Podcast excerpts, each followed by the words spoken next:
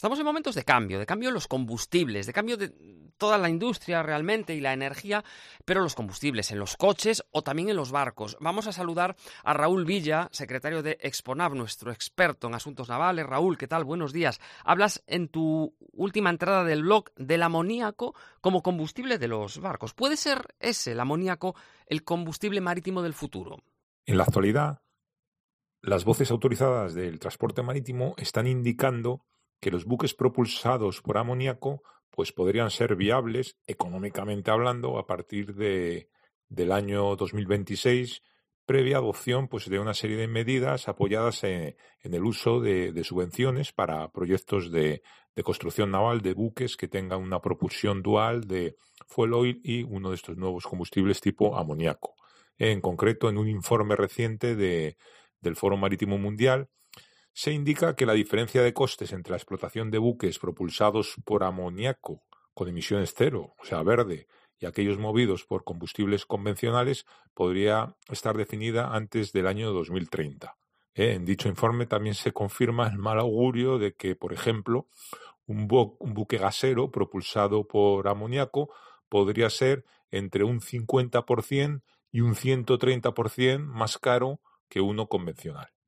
¿Existen ya los, los motores en buques que se utilicen eh, el combustible del amoníaco? Efectivamente, eh, ya existen fabricantes de motores marinos que están desarrollando modelos eh, aptos para el uso del amoníaco. Pero bueno, como comentaba, el coste de los buques y de las operaciones asociadas a, llevar estos combustibles pues todavía, pues todavía son una preocupación para, para los armadores. por ejemplo, DNV pues ya ha diseñado un barco gasero propulsado por amoníaco y, el grupo italiano Grimaldi Lines pues también en el año 26 eh, va a aumentar su flota con dos nuevos buques para, para el transporte de vehículos eléctricos.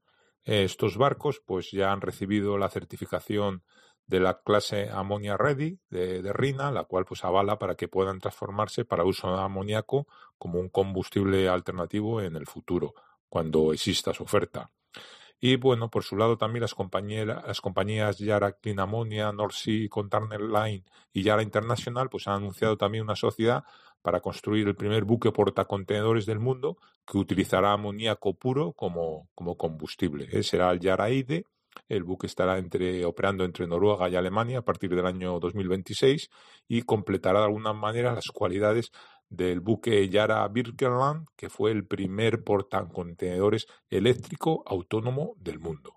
¿Qué es? ¿Qué son los combustibles azules? El amoníaco azul. En la actualidad, pues se habla mucho de, combustibles verdes, grises y azules. ¿eh? Los primeros, los verdes y, los grises, más o menos ya, ya los conocemos, ¿no? Los verdes son los limpios, los grises los, los sucios, pero ¿y los azules? ¿Qué son los azules?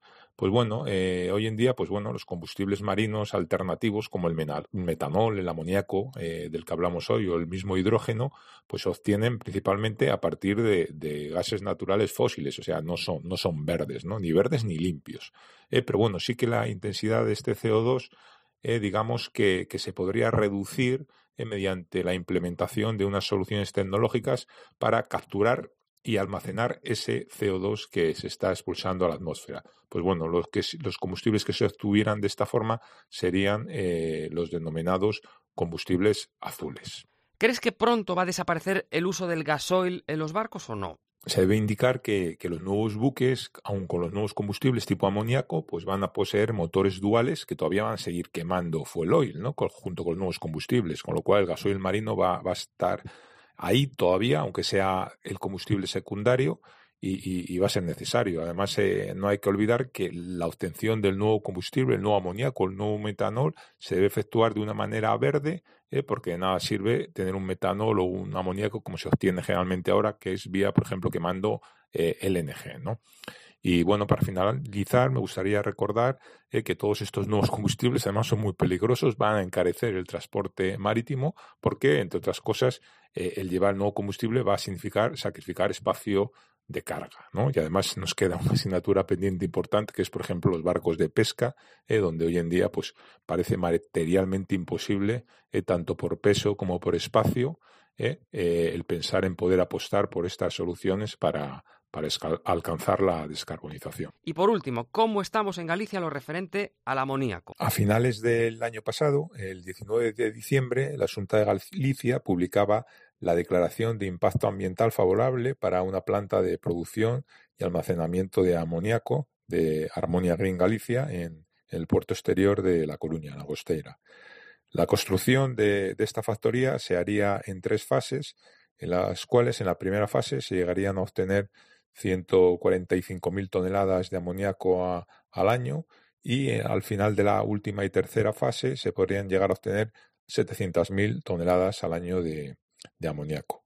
El amoníaco eh, estaría almacenado y se enviaría hasta un muelle eh, situado al final del dique de abrigo del puerto exterior, el dique del Martillo, y allí pues habría unos amarres para que los buques se pudieran proveer de este nuevo combustible.